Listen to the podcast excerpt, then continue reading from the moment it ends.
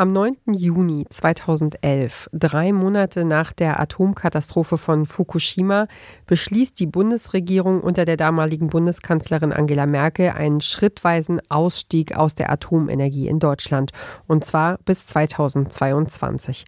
Im Herbst 2022 dann der vorläufige Ausstieg aus dem Ausstieg. Bundeskanzler Olaf Scholz spricht ein Machtwort in Sachen Kernenergie. Die drei deutschen Atomkraftwerke ISA 2, Neckar-Westheim 2 und Emsland bleiben nun doch noch am Netz und sollen bis zum 15. April 2023 weiter Strom liefern können. Aber was passiert eigentlich danach? Wie geht es weiter? Und läuft es auch ohne Atomstrom? Darum geht es hier heute. Ihr hört den Klimapodcast von Detektor FM und das ist die letzte Folge unserer Serie zum Thema Atomkraft. Ich bin Ina Lebetjew. Hi. Mission Energiewende. Der Detektor FM Podcast zum Klimawandel und neuen Energielösungen. Eine Kooperation mit Lichtblick, eurem Anbieter von klimaneutraler Energie für zu Hause und unterwegs. Falls ihr gerade erst eingeschaltet habt, hört euch gern die ersten drei Folgen unserer Serie an. Da geht es zunächst um Ängste und Emotionen, dann um die Anti-Atomkraftbewegung und um die Technologie, die dahinter steht. So, und nun kommen wir zum Atomausstieg. Maja Göpel ist Politökonomin, Transformationsforscherin und Nachhaltigkeitsexpertin. Ich habe sie gefragt, ob sie Befürchtungen hegt, dass wir nach dem Ausstieg aus dem Ausstieg irgendwann doch gar nicht mehr aus der Atomkraft aussteigen werden. Ich glaube, dass es total wichtig ist, und ich bin jetzt keine Energieexperte, ne? deshalb halte ich mich zurück und sage so ein bisschen das, was ich wahrnehme aus dem Kontext dessen, was meine Kolleginnen und Kollegen forschen. Es ist ein Riesenunterschied, und das dürfen wir nicht vergessen, eine Verlängerung einer bestehenden Infrastruktur vorzunehmen, zu sagen, die ist halt schon da, und ob wir die jetzt ein paar Monate später zumachen oder früher, das wird jetzt nicht den Riesenunterschied machen. Was komplett anderes ist, ist zu sagen, jetzt bauen wir neue Atomkraftwerke. Und da kann ich nur sagen, aus dem Scientists for Future Kontext wird gesagt, dass es Quatsch ist. Also erstens dauert es viel zu lange, bis die dann Strom liefern können. Zweitens ist der auch nicht CO2-neutral. Drittens wissen wir immer noch nicht, wohin mit dem Müll und nicht mal mit dem, der schon da ist. Und von daher, und jetzt Ukraine und Russlandkrieg, also ja, es ist schon auch eine Infrastruktur, von der man nicht möchte, dass da eine Bombe drauf fällt, aus sehr gut gekannten Gründen. Und von daher ist wirklich immer die Frage, warum wollen wir jetzt Aufmerksamkeit, Energie, Investitionen in etwas stecken, neu aufzubauen, wenn wir eigentlich auf die erneuerbaren Energien all das drauflegen könnten? Dann fragt man sich, wie, welche Ressourcen wollen wohin fliegen? Was ist jetzt wirklich die Entscheidung für die Zukunft? Und das ist, das ist, glaube ich, das fundamental Wichtige. Die wenigsten, die sagen, neue Atomkraft macht keinen Sinn, würden sagen, ja, nee, aber die vier Monate dürft ihr auch nicht. Aber die Sorge ist natürlich genau die, dass man sagt, jetzt sind die doch eh schon an, jetzt können wir auch neue bauen. Aber da muss man ganz dringend unterscheiden. Mit mir im Studio ist Mission Energiewende-Redakteurin Alea Rentmeister. Hi Alea.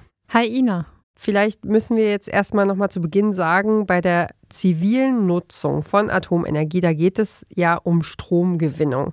Das muss man halt abgrenzen von der militärischen Nutzung von Atomkraft, also von Atomwaffen. Und wir sprechen in diesem Podcast, das haben wir eingegrenzt, eben ausschließlich über diese zivile Nutzung von Atomkraft.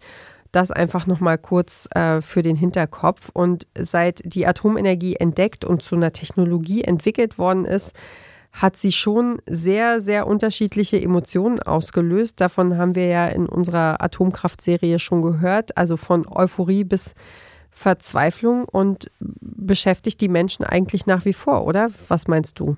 Ja, auf jeden Fall. Und selbst wenn wir den Ausstieg tatsächlich schaffen und im Frühjahr tatsächlich die letzten drei verbleibenden Atomkraftwerke abschalten, wird uns das Thema Atomkraft weiter begleiten. Denn wir haben ja immer noch kein Endlager für den Atommüll und von dem haben wir in den vergangenen 60 Jahren jede Menge angehäuft. Aber einen Ort zu finden, an dem was so gefährlich ist wie Atommüll eine Million Jahre liegen kann, ist nicht einfach, sagt Jochen Alswede.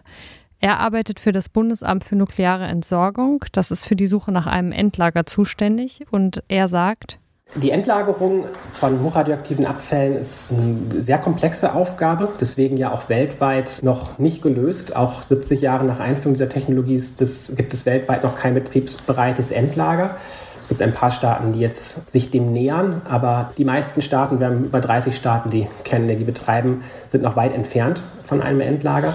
Die Idee ist, dass die Stoffe, die nuklearen Abfallstoffe in eine tiefengeologische Formation, das heißt also tief in die Erde, ähm, da reden wir von vielen hundert Metern mindestens, die tief unter der Erde, in eine Formation eingelagert werden, sodass sie durch die geologische Situation selbst sicher eingeschlossen sind, sodass sie nicht mehr von menschlicher Überwachung abhängig sind sodass sie eben nicht mehr wie bei Zwischenlagern oberirdisch bewacht werden müssen von Menschen, ähm, sondern dass man sie wirklich für eben Zeiträume von bis zu einer Million Jahre, wie wir in Deutschland sozusagen das Endlager suchen, wirklich sozusagen sicher und fern von der Biosphäre aufbewahrt werden können.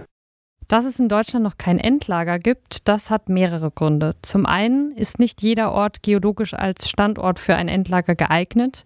Da müssen bestimmte Kriterien erfüllt sein. Zum anderen möchte wahrscheinlich niemand gern in der Nähe eines Endlagers leben. Ja, das hat ja auch das Beispiel Gorleben gezeigt. Gorleben wurde ja lange als möglicher Standort für ein Endlager gehandelt. Es gab über Jahrzehnte hitzige politische Debatten und die Menschen im Wendland haben massiv dagegen protestiert, wie zum Beispiel die Aktivistin Susanne Kamin, die wir ja in der zweiten Folge unserer Serie schon gehört haben. Es war in Gorleben die größte Atomanlage der Welt geplant mit Wiederaufarbeitung, mit Endlagerung, mit Zwischenlagerung und so weiter und so fort. Und all das haben wir verhindert. Und jetzt letztendlich äh, auch noch das äh, geplante Endlager in Gorleben. Und ich finde, wir haben die Bevölkerung nicht nur hier in der Region, sondern bundesweit sensibilisiert für dieses Thema Atomkraft. Sonst würde es in Europa äh, noch ganz anders aussehen. Also insofern waren wir da verdammt erfolgreich. Susanne Kamin hat es schon gesagt, mittlerweile ist Gorleben als Endlager vom Tisch. Expertinnen zufolge ist es geologisch nicht geeignet. Es gibt aber noch keinen neuen Standort. Genau, den gibt es immer noch nicht. Wie das mit der Suche nach dem Endlager abläuft und was dabei alles beachtet werden muss, das könnt ihr euch gerne nochmal in einer anderen Folge von Mission Energiewende anhören, nämlich Elf Jahre nach Fukushima, die Risiken von Atomenergie. Wir verlinken euch die Folge nochmal in den Shownotes. Die Frage, wohin mit dem Endlager, ist ja aber nur das eine, denn eine andere wichtige Frage ist, was passiert mit den ganzen Atomkraftwerken, wenn die dann einmal abgeschaltet sind? Naja, nachdem die Bundesregierung 2011 beschlossen hat, aus der Atomkraft auszusteigen, sind in den vergangenen Jahren nach und nach Atomkraftwerke abgeschaltet worden. Mittlerweile sind 32 Reaktoren in Deutschland stillgelegt. Damit ist es aber noch nicht getan, weil diese Kraftwerke, die müssen auch noch abgebaut werden und das ist gar nicht so einfach. Woran das liegt und wie man so ein Atomkraftwerk zurückbaut, das weiß Marlies Philipp. Und mit ihr habe ich für diese Folge gesprochen. Ja, du hast mir erzählt, sie ist eine richtige Koryphäe auf ihrem Gebiet. Kannst du sie erstmal kurz vorstellen? Marlies Philipp ist studierte Kristallographin und äh, sie hat seit Ende der 1970er Jahre als Ingenieurin im Atomkraftwerk Lubmin bei Greifswald gearbeitet. Das AKW wurde dann 1990 stillgelegt und von 1995 an zurückgebaut. Und daran hat Marlies Philipp dann auch mitgearbeitet. Bis Anfang 2022 war sie Pressesprecherin für das Entsorgungswerk für nukleare Anlagen, kurz EWN. Das ist ein bundeseigenes Unternehmen. Philipp kennt also die Probleme, die der Rückbau von Atomkraftwerken so mit sich bringt. Okay, also ich bin gespannt. Für unsere Atomkraftserie haben wir ja unzählige Interviews geführt und für diese letzte Folge haben wir uns dazu entschieden, zwei Interviews mit ganz unterschiedlichen Perspektiven eben am Stück zu senden. Und die erste Interviewpartnerin ist eben Marlies Philipp im Gespräch mit Alea.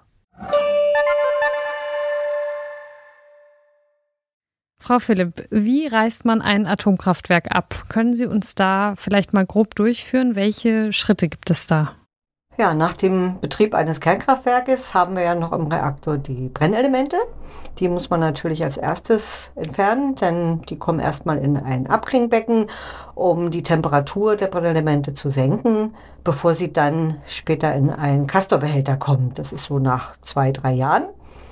In den Castorbehältern werden diese Brennelemente trocken gelagert und in Deutschland ist es so, dass an jedem Kernkraftwerkstandort und es gibt noch zentrale Zwischenlagerstandorte für diese Castor-Behälter. Ja, wenn das dann erledigt ist, wenn sozusagen der Reaktorblock frei von Kernbrennstoff ist, dann kann mit der eigentlichen Demontage begonnen werden. Aber so leicht ist es nicht. Die Zeit, wo die Brennelemente zum Beispiel abklingen, die nutzt man dann, um die ganzen äh, Papiere zu erstellen. Es ist ja so, ein Kernkraftwerk auch nach der Betriebszeit unterliegt den behördlichen Genehmigungen. Man muss eine Genehmigung für die Stilllegung und den Rückbau haben. Das heißt, diese Papiere müssen erstellt werden. Es muss ein Zeitrahmen erstellt werden, ein Kostenrahmen äh, dann gemacht werden. Und wie gesagt, das sind eben doch ja, ganz schön viele Ordner. Ja, und wenn dann die Genehmigung von der Behörde vorliegt, die Behörde prüft natürlich diese ganzen Anträge zusammen mit ihrem Gutachter. Bei uns ist es hier der TÜV Nord gewesen. Und wenn dann die Genehmigung vorliegt, dann kann man sozusagen mit dem Rückbau beginnen. Und gehen wir mal einen Schritt weiter, sagen wir mal, man hat mit dem äh, Rückbau begonnen, dann entsteht ja jede Menge Abfall dabei, Beton, Rohrleitungen, Dämmstoffe und so weiter. Was passiert mit diesen Rückbauabfällen? Ja, in Deutschland ist es so geregelt in der Strahlenschutzordnung und im Strahlenschutzgesetz, dass äh, diese Abfälle aus dem Kernkraftwerk, es ist radioaktiver Müll, und dieser radioaktive Müll kann dann aber noch sortiert werden. Und zwar gibt es dort verschiedene Möglichkeiten. Einmal haben wir die Möglichkeit der Freimessung, also Material, was nicht oder sehr gering äh, kontaminiert ist, also mit radioaktiven Stoffen versetzt ist. Äh, das könnte man freimessen. Und nach der Freimessung gibt es verschiedene Wege. Entweder eine uneingeschränkte Freigabe, sodass jeder damit was machen kann. Es gibt aber auch die eingeschränkten Freigaben, die spezifischen Freigaben. Und da ist zum Beispiel festgelegt, dass es dann recycelt werden muss, dass es auf eine Deponie eingelagert werden muss äh, oder weiter in die Verwertung geht. Also das sind so Sachen, die man dann mit diesen Materialien machen kann. Verwertung zum Beispiel der Beton, den könnte man zum Straßenbau dann verwenden, wenn er eine Genehmigung zur, also wenn er dann die Freigabe von der Behörde erhalten hat, dass es kein radioaktiver Stoff mehr ist. Das Metall geht zum Recycling. Es könnte dann eingeschmolzen werden, zusammen mit anderem Metall und könnte dann wiederverwendet werden. Äh, ja, dann gibt es noch die Möglichkeit, dass es verbrannt wird. Bestimmte Sachen sind ja dann brennbar und die können dann in die Verbrennung gehen. Die Stoffe, die aber nicht freigemessen werden können, die müssen dann äh, bei uns erstmal in ein Zwischenlager und werden später in ein Endlager äh, ja, verbracht. Dieses Endlager in Deutschland für schwach und sogenannte schwach- und mittelradioaktive Stoffe äh, ist das Endlager Konrad bei Salzgitter, was 2027 eröffnen soll. Und dort werden dann diese Materialien, wo keine Freigabe erreicht werden konnte, die werden dann dort abgegeben. Jetzt haben Sie schon gesagt, dass ein Teil des Materials wiederverwendet werden kann, also recycelt werden kann. Wie kann ich mir das vorstellen? Wie viel Prozent macht das aus? Also wie viel Prozent lassen sich recyceln und wie viel Prozent des Materials sind wirklich Abfall? Also ungefähr drei Prozent von dem gesamten Kernkraftwerk ist nur Abfall. Das ist, hört sich sehr wenig an, aber man muss auch bedenken, wir haben ja äh, dicke Mauern, dicke Gebäu also Gebäude mit dicken Mauern, sehr hohen, sehr äh, großen Wänden, sehr dicken Wänden und das Material ist zum großen Teil nicht äh, kontaminiert, also dort ist keine Radioaktivität drin. Und deswegen ist nur dieser geringe Anteil äh, von der Gesamtmasse des Kernkraftwerkes, was dann letztendlich in ein Endlager muss. Das Atomkraftwerk Lubmin in der Nähe von Greifswald, wo Sie ja gearbeitet haben, war 17 Jahre in Betrieb und wird seit mittlerweile 27 Jahren zurückgebaut. Wieso dauert der Rückbau so lange? Ja, der Rückbau, also ich war ja dabei, wie wir mit dem Rückbau begonnen haben. 1995 habe ja dort gearbeitet erst und damals hätten wir uns nicht träumen lassen, dass das so lange dauert, der Rückbau. Also die ersten Zahlen, die ersten Prognosen sagten 2009 ist der Rückbau abgeschlossen. Sie merken selber, also das haben wir nicht geschafft. Es kam dort ja, von dem Betrieb her viele Sachen, dass wir Kontamination in den Gebäuden gefunden haben, in den Fußböden dort, äh, die äh, vorher nicht, ja, nicht so hoch eingeschätzt wurden. Auch die beim Rückbau gab es verschiedene äh, Situationen, wo nochmal neu überlegt werden musste, ist es richtig, wie wir dort äh, unsere Strategie, unsere Rückbaustrategie haben oder müssten wir nochmal neu gucken und äh, anders vorgehen. Also dieser ständige Wechsel auch der Rückbaustrategie äh, war auch ein bisschen mitentscheidend. Zum Beispiel sollten bei uns die Reaktordruckgefäße, also dort, wo mal die Kernspaltung stattgefunden hat, sollten zerlegt werden und dann erst in das Zwischenlager sozusagen die einzelnen Teile ins Zwischenlager gebracht werden.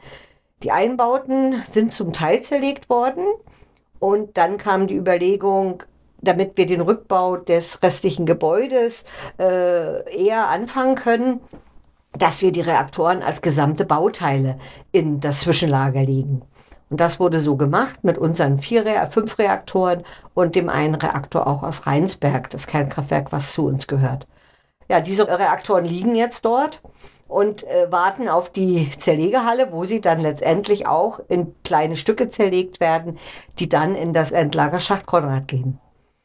Also das sind so die Sachen, wo man dann überlegt, äh, wie gesagt, da muss man offen sein, man muss eben sich einfach auch die Rückbaustrategie immer wieder hinterfragen, sind wir auf dem richtigen Weg, wie machen wir das jetzt weiter? Und das kann man natürlich als Betrieb nicht alleine machen, da braucht man dann die Behörde dazu, da braucht man die Gutachter dazu, wo dann gemeinsam überlegt wird, hm, wie geht es jetzt am besten und wie kann man sozusagen hier doch ein bisschen vorwärts kommen.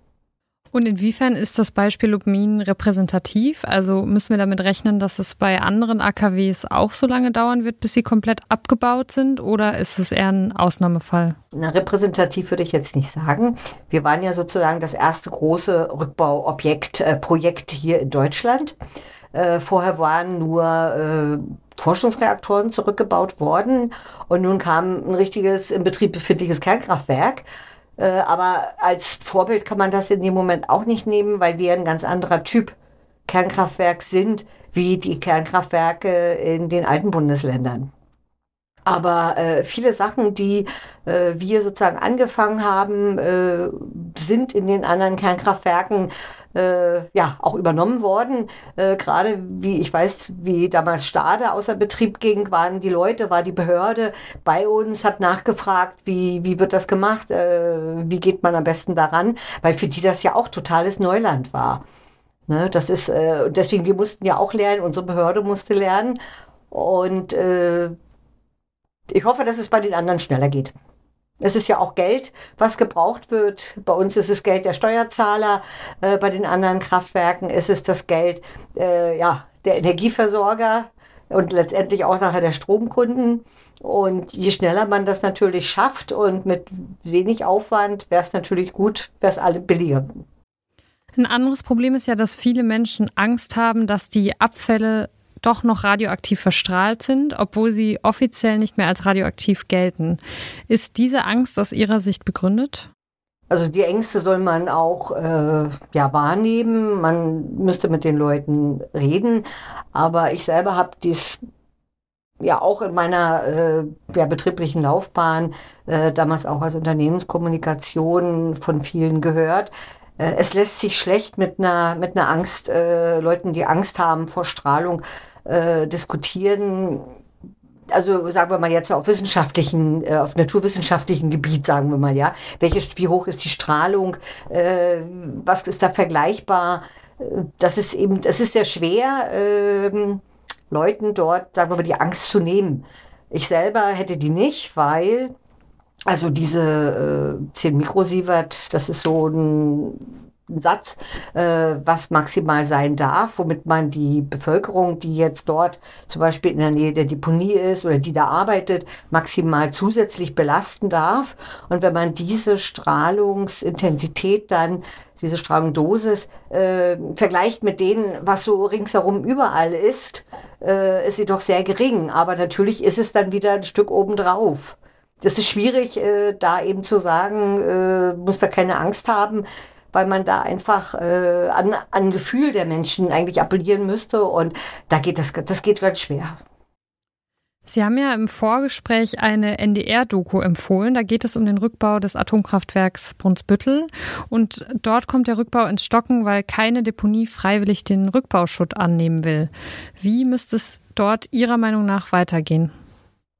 Ja, da hat ja das Land Schleswig-Holstein angeordnet, äh, welche Deponie das dann anzunehmen hat.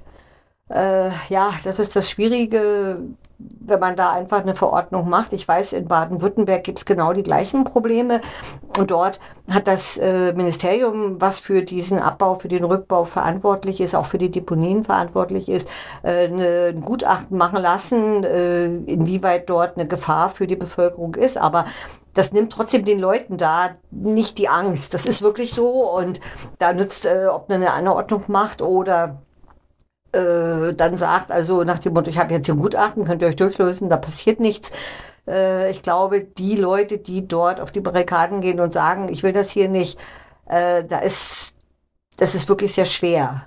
Na, ne? und was kann da passieren? Was soll da weitergehen? Äh, ich habe da keine Lösung. Und ich habe das Gefühl, dass die Schleswig-Holsteiner auch da keine Lösung haben. Jetzt haben wir in Deutschland ja aktuell mehr als 30 stillgelegte AKWs, die teilweise schon zurückgebaut werden oder noch zurückgebaut werden müssen. Und dabei entstehen natürlich riesige Mengen an Rückbauschutt. Wo und wie soll der entsorgt werden? Ja, ich bin froh, dass wir in Deutschland diese Möglichkeit haben der Freimessung. Wie gesagt, es gibt dann die Möglichkeit ja zum Recyceln, dass es natürlich dann auch äh, Stahlverwerter dann entgegennehmen, zum Beispiel jetzt, wenn es Metall ist oder eben Deponien gibt, die das entgegennehmen. Weil man kann nicht, also äh, die Ideen gab es ja auch, dass man das gesamte Kernkraftwerk einfach da stehen lässt, wo es steht, äh, den ganzen abgebauten Abfall da reinpackt und das dann einfach da stehen lässt. Ich glaube, die Leute, die jetzt da in der Umgebung wohnen, äh, die haben ja schon jahrzehntelang ein Kernkraftwerk gehabt, die wollen jetzt dort den Schutt auch nicht mehr haben. Man muss da sinnig mit umgehen, aber man kann auch nicht das gesamte Kernkraftwerk äh, in Einzelteile unter die Erde bringen. Das ist auch keine Lösung. Ja, und deswegen bin ich eigentlich froh, dass wir die Möglichkeit haben, das, was wieder zu verwerten geht, dass man das wirklich wieder in die Verwertung bringen kann. Ja, und äh, ich habe selber zwischendurch äh, im Strahlschutz gearbeitet und ich weiß, dass die Werte äh, dort sehr gering sind. Auch in der Freimessung habe ich gearbeitet und hier äh, kann ich wirklich sagen, es wird da genau darauf geachtet, was wirklich freigegeben wird. Die Messungen sind sehr genau und dass es dort eigentlich also nie passieren kann, dass da irgendwas rausgegeben wird, was jetzt die Werte höher hätte. Können wir uns von anderen Ländern was abschauen in Sachen Rückbau? Man kann einige Sachen bestimmt effektiver machen. Jetzt direkt beim Rückbau. Äh, da habe ich aber auch zu wenig Einblick in die anderen wie die anderen Länder das machen. Ich kenne es nur, die Lagerung der radioaktiven Abfälle, die ist sehr unterschiedlich, wobei das auch viel davon abhängt, wie viel Platz man hat, wie bebaut ein Land ist. Also wenn irgendwo in den USA, in, in irgendwelchen Wüstengegenden, wo keiner äh, wohnt, dort die Kastoren einfach rumstehen, ohne irgendwelche Halle ringsherum, äh, da geht das, würde bei uns in Deutschland nie gehen.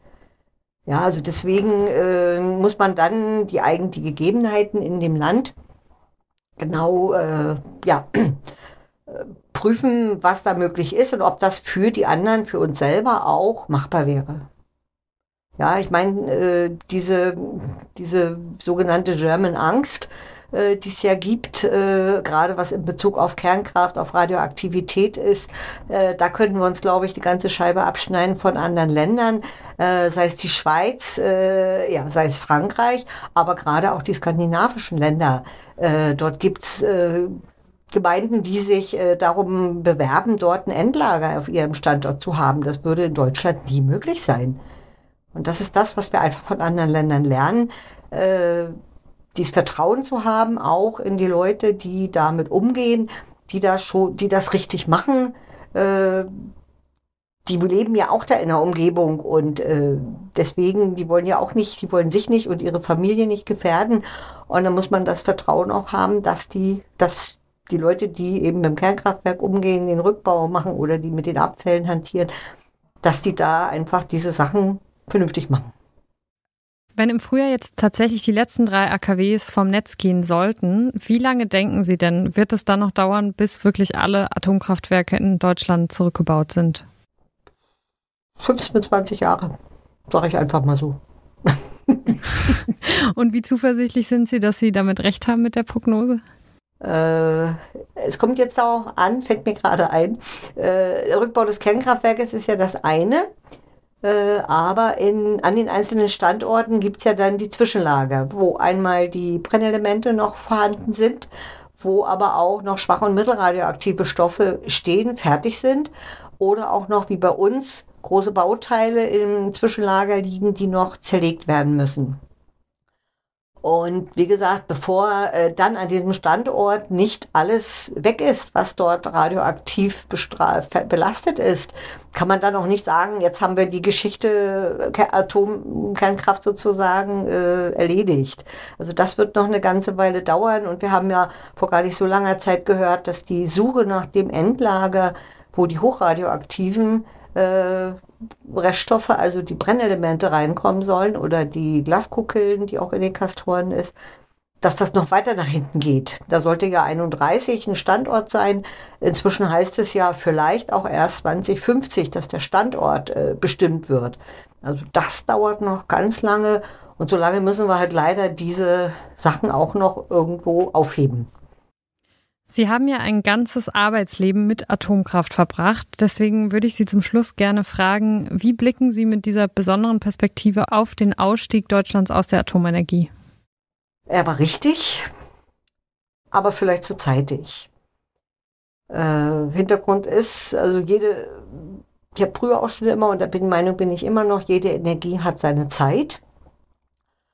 Und ich finde es gut, dass erneuerbare Energien auf dem Vormarsch sind, dass wir uns da bemühen, äh, welche Prozente äh, dort an der Stromerzeugung oder in der Gesamtenergie über die Erneuerbaren kommen, dass das immer zu steigern ist, ja.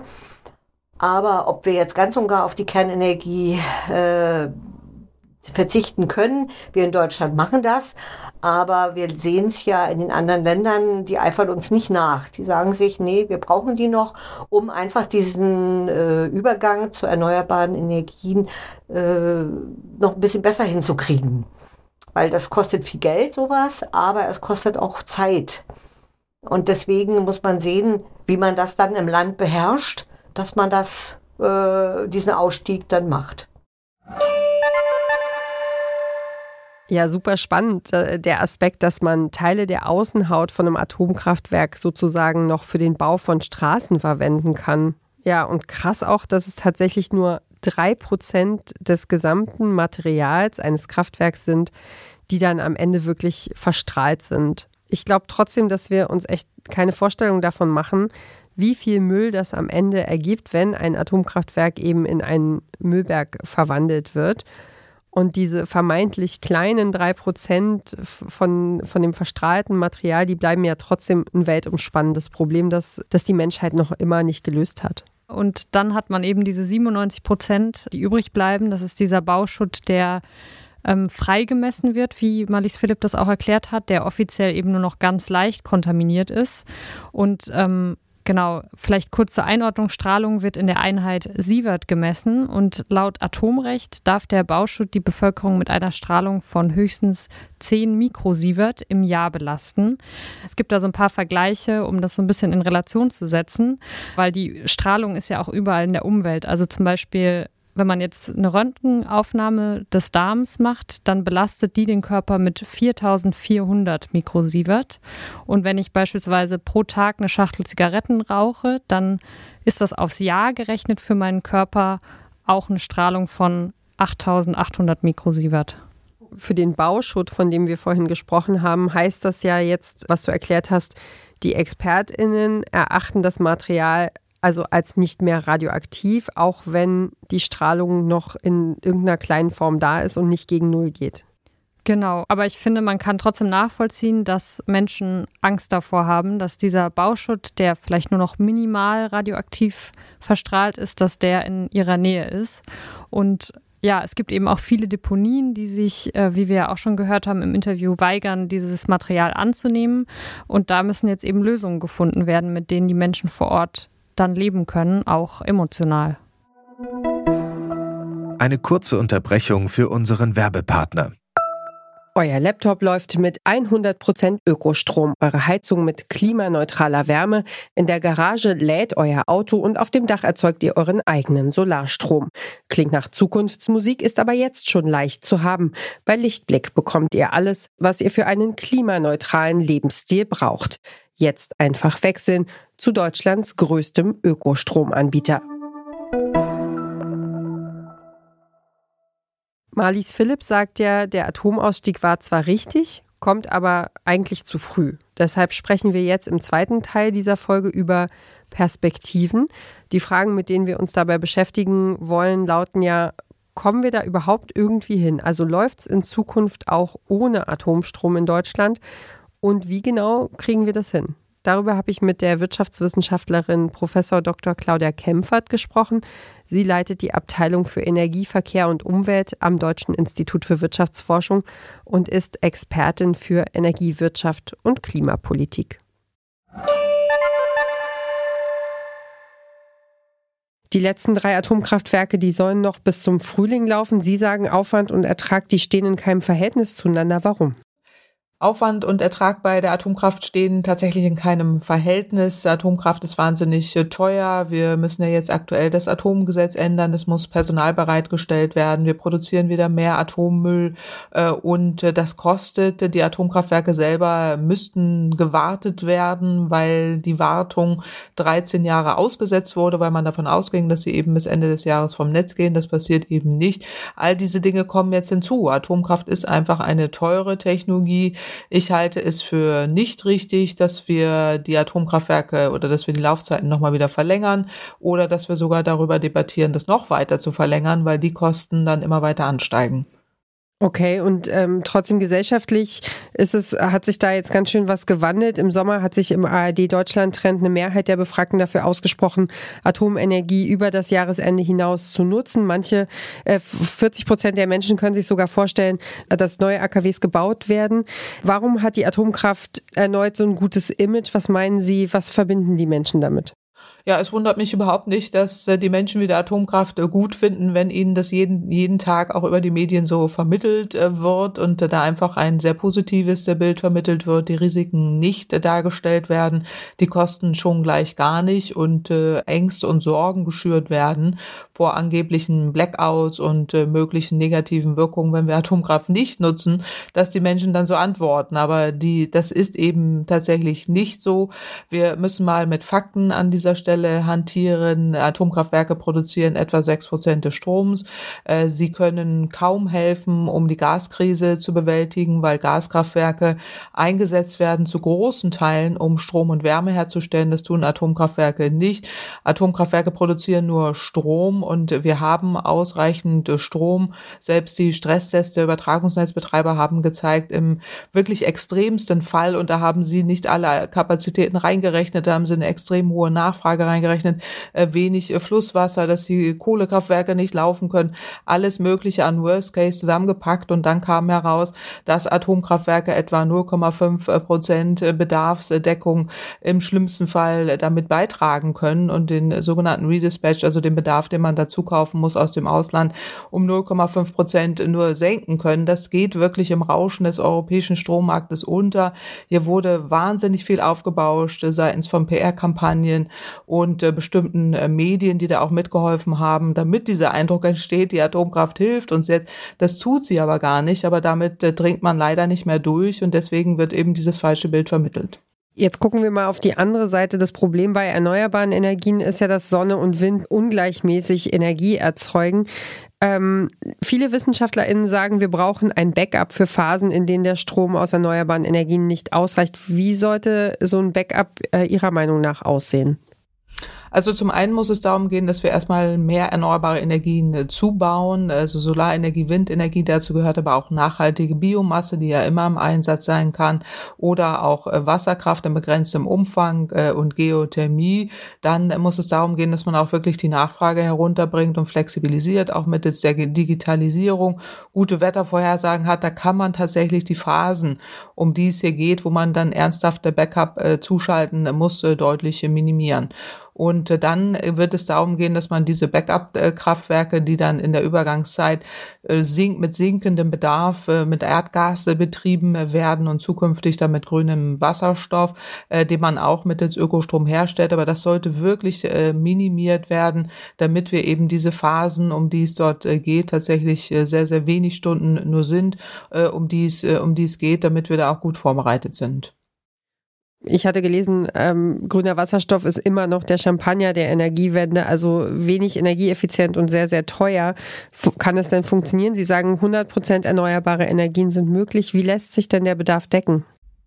Ja, 100 Prozent erneuerbare Energien ist äh, möglich, technisch möglich, auch ökonomisch effizient, äh, weil der Primärenergiebedarf halbiert wird, wenn wir den Ökostrom auch immer sofort einsetzen, in der Wärmepumpe, in der Elektromobilität und damit zwar der Strombedarf nach oben geht, der Primärenergiebedarf aber sich halbieren kann und damit die Kosten massiv sinken. Das heißt, wir können sehr viel dann mittels dem Ökostrom äh, abdecken, aber brauchen beispielsweise grünen Wasserstoff in der in solchen Bereichen, wo wir nicht den elektrischen Strom sofort nutzen können, beispielsweise in der Industrie, Teile der Industrie, Schwerlastverkehr, Schiffsverkehr und äh, Flugverkehr teilweise mit sogenannten E-Fuels. Dieser grüne Wasserstoff muss hergestellt werden. Das ist in der Tat sehr energieintensiv. Von mir kommt auch das Zitat, dass der grüne Wasserstoff der Champagner unter den Energieträgern ist und äh, nur etwas für besondere Anlässe. Das heißt, äh, man muss ihn sparsam einsetzen.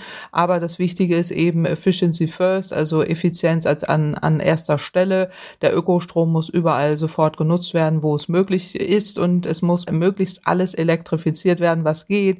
Äh, dann äh, können wir es auch sicherstellen und eben mittels intelligenter Techniken, effektivem Energie- und Lastmanagement, mehr Flexibilisierung, äh, mehr Digitalisierung und eben auch mehr Speicheroptionen, die dann in der Zukunft zunehmen, aber nur für bestimmte Phasen diese Vollversorgung sicherstellen. Ich habe in einem Artikel äh, auf Spiegel Online gelesen, dass Sie mal dafür waren, die deutschen Atomkraftwerke laufen zu lassen. Ich hoffe erstmal, dass das keine falsche Information ist. Also grundsätzlich äh, muss man immer in die Historie gucken von bestimmten Studien und Empfehlungen, die wir gegeben haben in der Vergangenheit. Hier wurden unzulässigerweise falsche Zahlen und Daten miteinander verknüpft. Natürlich kann es in der Vergangenheit Sinn machen, bestimmte Technologien zu einem bestimmten Zeitpunkt zu nutzen. Beispielsweise war es in der Tat in der Vergangenheit sinnvoll, dass wir beispielsweise vor über 15 Jahren Flüssiggasterminals bauen. Äh, das bedeutet aber nicht, dass es heute sinnvoll ist. Wenn man das nicht auseinanderkriegt, auch als äh, Journalist, dann hat man da schon mal ein grundsätzliches äh, Verständnisproblem. Warum ist es sinnvoll, dass man in der Vergangenheit bestimmte Technologien auch fördert? Damals vor 15 Jahren ein Flüssiggasterminal zu bauen, war sinnvoll, weil wir uns da unabhängig gemacht hätten von Russland. Und äh, das sieht man ja heute, dass das eine Fehlentscheidung war. Bei der Atomenergie ist es so, dass äh, wir in der Vergangenheit äh, die Reihenfolge hätten besser umgedreht. Wir haben eben äh, zuerst die Atomkraftwerke abgeschaltet und dadurch den Anteil von Kohlestrom nach oben getrieben. Das hätte umgekehrt sein müssen. Also erst die Kohlekraftwerke schneller vom Netz äh, und dann äh, Atomkraft. Das wäre sinnvoller gewesen, um die Emissionen nicht so stark steigen zu lassen. Aber was das Allerwichtigste war in der Vergangenheit, ist, dass man die erneuerbaren Energien sehr viel schneller zubaut. Und das ist eben nicht passiert. Man hat auch noch äh, die Energiewende ausgebremst und das war grundfalsch. Wagen Sie eine Prognose, wie es im Frühling in Sachen Atomkraft in Deutschland weitergehen kann? Ja, ich hoffe, dass man das Atomkraftkapitel endlich ad acta legt. Es äh, ist wirklich eine Gespensterdebatte, die uns überhaupt nicht weiterbringt. Wir führen genau wie in der Vergangenheit wieder nur die Diskussionen der Vergangenheit, die uns nicht in die Zukunft bringen. Äh, wir reden nur über vergangene Technologien und nicht über Zukunftstechnologien. Das muss sich hier dringend ändern und ich hoffe, dass sich das ändert und wir dann endlich im Frühjahr auch das Kapitel Atomenergie endlich ad acta legen. Ich habe noch eine letzte Frage. In den vergangenen Jahren wächst ja die Aufmerksamkeit für Klimathemen, für den Zustand der Welt, für alle Krisen, äh, die uns umgeben. Wie hat sich denn Ihre Arbeit, Sie beraten ja auch die Bundesregierung unter anderem, wie hat sich denn Ihre Arbeit unter diesem Einfluss der multiplen Krisen verändert? Ja, die multiplen Krisen nehmen zu, aber sie sind auch ein Problem mit Ansage. Wir warnen seit über 20 Jahren davor, dass das passiert. Was genau passiert? Die Klimakrise, auch die Energiekrise leider, die dazu kam äh, und äh, die Energiewende, die verschleppt wurde. All das sind äh, Fehler, äh, die jetzt eben mit diesen multiplen Krisen münden. Auch die Nichtnachhaltigkeit des Wirtschaftssystems, was auch dann zu Pandemien äh, und eben auch zur Zerstörung des Planeten und der Umwelt äh, führen. All das sind Probleme, die sehr, sehr lange bekannt sind und wir laufen da sehenden Auges hinein und wir hören nicht auf davor zu warnen und das ist das ist etwas, was wir auch weiterhin tun werden äh, und da werden wir auch nicht müde, auf die wissenschaftlichen Fakten immer wieder hinzuweisen. Es gehört zur Aufklärung dazu äh, und das machen wir auch gerne weiter. Ich fasse das jetzt noch mal ganz kurz zusammen. Im Grunde sagen ja beide Gesprächspartnerinnen, dass es geht, dass wir in Deutschland ohne Atomkraft klarkommen. Und sie sagen beide, dass wir in Zukunft auf erneuerbare Energien setzen müssen und sollten, aber eben in ganz unterschiedlichen Szenarien. Philipp sagt, die Erneuerbaren hätten besser ausgebaut sein müssen und Kernenergie hätte da beim Übergang sehr geholfen. Kempfert findet, wir hätten längst aus der Atomkraft aussteigen und die Kohlekraftwerke länger laufen lassen müssen. Und sie schätzt ein, dass der Anteil von Atomstrom insgesamt so gering ist, dass das eh nicht so sehr ins Gewicht fallen würde. Stattdessen schlägt sie vor, auf Gas und in Zukunft auf grünen Wasserstoff zu setzen, um zum Beispiel sogenannte Dunkelflauten zu überbrücken, also diese Zeiten, die windstill oder sonnenarm sind, in denen eben Sonnenkollektoren und Windräder Pause haben. Aber wo kriegen wir denn in Deutschland jetzt also unsere Energie her für warmes Essen, für eine heiße Dusche, für unsere Laptops, aber auch für Fabriken, Krankenhäuser und natürlich die Infrastruktur. Da gibt es eine Sache, über die wir noch nicht gesprochen haben. Denn eine der potenziellen Energiequellen der Zukunft, so heißt es zumindest gerade überall, ist die Kernfusion. Und die hat kürzlich große Schlagzeilen gemacht, denn einem Forscherinnen-Team in den USA ist nach dortigen Regierungsangaben ein Durchbruch gelungen. Und da holen wir die dritte Redakteurin im Bunde wieder dazu. Hier bei Mission Energiewende. Unsere Kollegin Sarah Marie Plekat hat sich nämlich dieses Thema nochmal genauer für uns angeschaut. Sarah, hallo erstmal. Hallo. Sag mal, was ist denn das Besondere an dieser ominösen Kernfusion? Ja, also bevor ich nochmal diesen ganzen Prozess genauer erkläre, ähm, das Allerwichtigste zuerst, denn ähm, bei dieser Kernfusion entsteht je nach Brennstoff wenig oder gar kein Atommüll und deswegen besteht auch im Grunde eigentlich keine Gefahr eines nuklearen Unfalls. Und außerdem sollen keine Treibhausgase bei dem Prozess freigesetzt werden.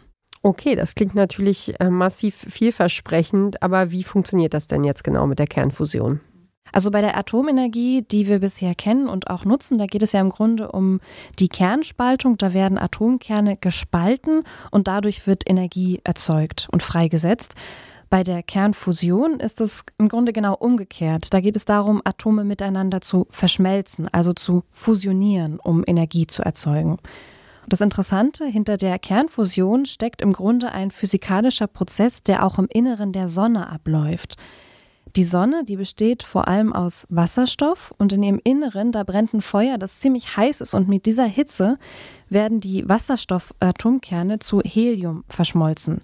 Und dabei wird so viel Energie frei und in Form von Wärme und Licht, dass wir das quasi auch hier auf der Erde sehen und auch spüren, also die Wärme und das Licht. Und bei der Kernfusion ist es dann aber so, dass zwei leichte Atomkerne zu einem schweren Atomkern verschmelzen, also fusionieren, wie ich es schon gesagt habe, und dabei wird eben auch Energie frei. Ich habe am Anfang ja gesagt, welche Vorteile und Hoffnungen mit der Kernfusion verbunden sind. Unterstützerinnen dieser Technologie erhoffen sich eine umweltfreundliche Alternative zu Kohle- und Atomkraftwerken. US-WissenschaftlerInnen ist ja jetzt auf dem Gebiet der Kernfusion dieser Durchbruch gelungen, von historischem Ausmaß, wie verschiedene Medien berichten. Worin besteht denn jetzt dieser große Meilenstein? Ja, also grundsätzlich ist es so, dass du für die Kernfusion unglaublich viel Energie brauchst, damit Atomkerne überhaupt verschmelzen können. Und was den WissenschaftlerInnen in den USA jetzt eben gelungen ist, sie haben einen Überschuss an Energie erzeugt. Also zum ersten Mal haben sie am Ende mehr Energie rausbekommen bei diesem Prozess, als verbraucht wurde. Und ExpertInnen sind sich deshalb einig, ja, es ist ein Durchbruch, aber eben nur in der Forschung und nicht für die Anwendung im Alltag. Wir haben mal ein paar Stimmen zusammengesammelt, um deutlich zu machen, wie das einzuschätzen ist. Und zum Beispiel sagt der Wissenschaftsjournalist Uwe Gradwohl vom SWR. Man kann, ähm, man kann das als ein Streichholz betrachten, um ähm, Wasserstoffplasma zünden zu können. Und das hat man jetzt entwickelt. Aber man hat eben nicht die Maschine dahinter, die man braucht, um mit diesem Wasserstoffplasma, um das dauerhaft im gezündeten Zustand halten zu können und die Energie daraus abführen zu können, um dann wieder Strom zu produzieren. Und ein Journalistenteam von der Tageszeitung Der Standard aus Österreich bewertet die Lage so. Ein alter Schmäh unter Forschenden und Physiknerds lautet, die einzige Konstante in der Fusionsforschung sei, dass es zu jedem Zeitpunkt in 30 Jahren einen funktionierenden Fusionsreaktor geben werde. Die Kernfusion ist die Karotte vor der Nase der Menschheit. Energie, die praktisch kostenlos, unendlich, sauber und zum Greifen nahe scheint und das nun schon seit 60 Jahren. Und genau das ist der springende Punkt. ExpertInnen rechnen damit, dass es noch mehrere Jahrzehnte Forschung braucht, um überhaupt daran denken zu können, die Kernfusion dann auch wirklich für die Energieversorgung zu nutzen. Okay, also ist das jetzt ganz klar noch Zukunftsmusik und hilft uns nicht wirklich weiter, was die aktuellen Probleme angeht. Zwar wird in Frankreich schon seit einigen Jahren an einem Forschungsreaktor gebaut, die Pläne dafür sind bald 40 Jahre alt, ohne dass es je einen Betriebsstart gegeben hätte.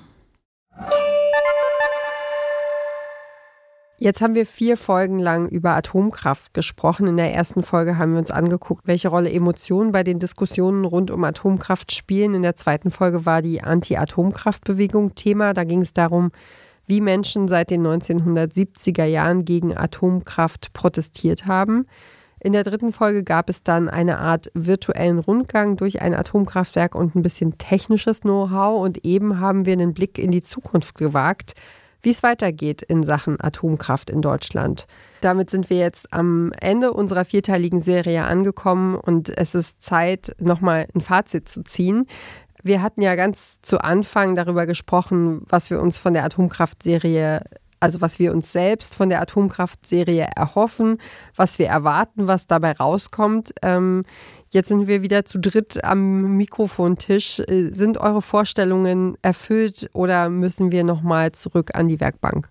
Na, ich glaube, es, man könnte endlos weiter recherchieren. Also ich glaube, das ist auf jeden Fall mir klar geworden, dass es ein äh, Fass ohne Boden ist. Und trotzdem habe ich das Gefühl, zumindest so ein paar Grundaspekten habe ich jetzt mehr verstanden und habe einen Überblick. Von dem her, vielleicht für die nächste Serie, aber ich glaube, für diese würde ich sagen, es reicht. Oder was meint ihr? Ich, ich, ja, ich ähm, kann mich nur anschließen. Also ich glaube, wenn man ein Kapitel aufmacht, dann kann man durchaus noch weitergehen. Ähm, aber ich glaube, jetzt hat man so ein bisschen die einzelnen Tools in der Hand und kann sich, also zumindest kann ich mich jetzt auch besser orientieren in diesem ganzen Komplex. Das äh, bringt uns zu der Frage, was hast du denn konkretes gelernt bei der Arbeit an diesen Folgen? Ja, also mir ist gerade noch diese drei Prozent, von denen ihr gerade gesprochen habt, irgendwie hängen geblieben im Kopf. Das hat mich total geflasht gerade. Also die sind drei Prozent wirklich noch radio, überhaupt noch radioaktiven ähm, Teile eines Atomkraftwerks. Aber tatsächlich musste ich auch noch an eine Geschichte aus der ersten Folge denken. Und zwar ähm, diese Sache mit den Emotionen und welche Rolle sie spielen. Und ich habe eigentlich gelernt, dass Emotionen eher was sind, die in Diskussionen nicht so wirklich was zu tun haben. Und ähm, Katharina van, van Bronswijk, die ähm, Psychologin, sagt halt, ja, eigentlich helfen uns die Emotionen aber eigentlich zu verstehen, wie es der anderen Person geht. Und ja, wenn wir sie in die Diskussion mit reinnehmen würden, dann kämen wir eigentlich viel weiter. Und das war wirklich für mich ähm, ja nochmal eine ganz andere Perspektive auf das ganze Thema. Okay. Und du, also hast du irgendwas äh, daraus, also aus den Recherchen mitgenommen? Ja, ich glaube, ich habe oft den, diesen Rückbau vergessen. Also ich habe immer gedacht, naja, wir haben diesen Atommüll so, aber ich habe gar nicht daran gedacht, dass es auch noch diese Kraftwerke gibt, die da stehen und die ja nicht einfach irgendwelche Gebäude sind, die man halt dann für was anderes umfunktionieren kann, weil die muss man ja dann irgendwie auseinandernehmen und wirklich in kleine Teile und was ist verstrahlt und was nicht. Und das war für mich nochmal so ein komplett neuer Aspekt, an den ich vorher nie gedacht habe. Und so, ja, fand ich irgendwie, spannend mitzubekommen, dass es auch nochmal ein Faktor ist. Und du? Ich, ich, musste an so ein paar verschiedene äh, Recherchen aus meinem, äh, ja, aus meinem ReporterInnenleben irgendwie denken. Und ähm, da gab es mal einen Waldweg, äh, der mit ähm, mit Beton von alten Windrädern äh, quasi neu ge, also gepflastert wurde, in Anführungsstrichen. Und wo die Leute sich so wahnsinnig drüber aufgeregt haben. Und die Vorstellung, man nimmt so ein Atomkraftwerk und äh, nimmt die einzelnen Teile und macht daraus irgendwie was Neues, heißt ja nicht, dass, dass die Leute auch damit irgendwie gut leben können. So, wisst ihr, was ich meine? Also, dass man, ja, dass, dass es trotzdem irgendwie einen, einen emotionalen, einen ganz anderen Anklang hat als, ähm, ja, als irgendwie normaler Bauschutz, sage ich mal. Kann ich mir gut vorstellen, dass das ein Problem nochmal zusätzlich darstellt. Mhm. Ja, und auch, äh, ich fand auch diesen Fakt, was du erzählt hast mit den äh, in Schleswig-Holstein, mit den Deponien, die sich weigern, eben diesen Müll ähm, anzunehmen. Ähm, ja, ich habe auch vor ein paar Jahren mal was äh, äh, zu De Deponien recherchiert und finde das in dem Zusammenhang einfach sehr, sehr interessant. Ähm, was da im Grunde alles dranhängt, wenn wir, wenn wir sagen, wir steigen aus, ist ja nicht einfach wie irgendwie aus der U-Bahn aussteigen und fertig, sondern da passiert halt einfach so wahnsinnig viel oder muss ganz viel im Nachhinein passieren dass wir, dass wir nicht, ähm, ja, dass nur die ExpertInnen sehen, was dann da alles auf uns zukommt. Ne? Fand ich sehr interessant. Also gibt es irgendwie so Stichworte, die, die euch dann jetzt nach der Recherche aufhorchen lassen, wo ihr sagt, ah, okay, da schaue ich genauer hin oder das fällt mir dann auf? Gibt ja dieses, man kauft sich ein rotes Auto und dann sieht man überall rote Autos. Ich weiß nicht, ob das mit der Atomkraft bei euch genauso sein kann. Ah, ich weiß nicht. Ähm, ich habe gerade über dieses Wort Sicherheit nachgedacht ähm, und was Sicherheit ähm, in Bezug auf Atomenergie auch heißen kann, welche Kategorien das hat und welches Empfinden das auch ganz individuell ist. Und ich glaube, da würde ich gerne, ähm, wenn mir das vor die Füße fällt, ähm, nochmal genauer hinschauen, wie das dann eigentlich dann dargestellt wird. Ich musste jetzt gerade an den äh, Atomkraft Nein Danke Sticker denken, der mir irgendwie jetzt noch mehr ins Auge springt als vorher, habe ich das Gefühl. Und der ja eben auch in diversen Varianten irgendwie umgetextet wurde. Aber so, ich habe das Gefühl, da, da zucke ich jetzt noch mehr zusammen, wenn ich den sehe oder der fällt mir noch mehr auf. Und gibt es irgendwas, also ihr habt ja, das muss man ja ganz, ganz klar ähm, sagen, dass ihr die meisten Interviews für diese Serie zusammengeführt habt oder ähm, nebeneinander, besser gesagt. Ähm, Gibt es irgendwas, was euch emotional besonders im Kopf geblieben ist?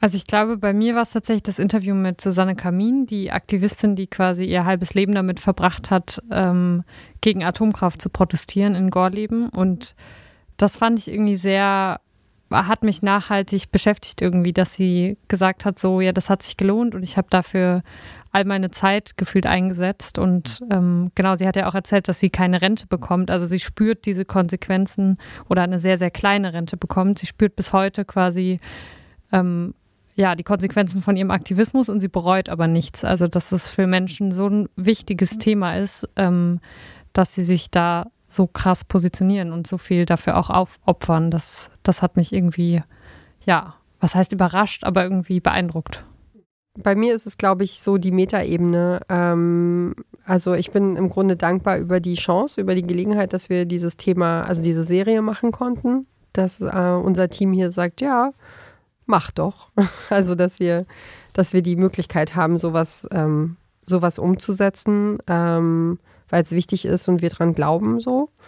Und, äh, und dann bin ich natürlich auch ein bisschen äh, dankbar und beeindruckt von dem, von dem Reporter-Glück, das, äh, das wir mit auf dem Weg hatten, dass du eben gerade Susanne Kamin auch gefunden hast oder wir, wir sie entdeckt haben im Netz und sie mit uns sprechen konnte und wollte. Und ähm, ja, fand ich cool. Und natürlich äh, ist auch spannend zu sehen, man nimmt ein Thema und äh, zersplittert es in verschiedene ähm, Bereiche, wie, wie irre vielseitig und äh, wie viele Perspektiven es gibt, wie viele Hintergründe es gibt und über wie viele einzelne Aspekte man da reden könnte. Also jetzt gerade Kernfusion haben wir jetzt in wenigen Minuten irgendwie mal kurz angerissen, aber äh, im Grunde könnte das auch äh, ganze Serien selbst erfüllen. Ähm, und das ist schon, ist schon sehr, sehr spannend. Das war der Klimapodcast von Detektor FM, Mission Energiewende, und zwar die erste Folge in 2023. Ihr findet uns neuerdings auch noch auf einem anderen Kanal. Wir haben nämlich jetzt einen eigenen Account auf Instagram. Äh, unter dem Namen Mission.energiewende, also äh, relativ easy zu finden. Mein Name ist Ina Lebetjew und ich sage natürlich ganz, ganz herzlichen Dank, äh, dass ihr zugehört habt, äh, dass ihr euch interessiert für die Themen, die wir machen. Und wenn ihr mögt, dann hören wir uns schon kommende Woche wieder. Bleibt schön gesund. Bis dann. Tschüss. Mission Energiewende. Der Detektor FM Podcast zum Klimawandel und neuen Energielösungen. Eine Kooperation mit Lichtblick, eurem Anbieter von klimaneutraler Energie für zu Hause und unterwegs.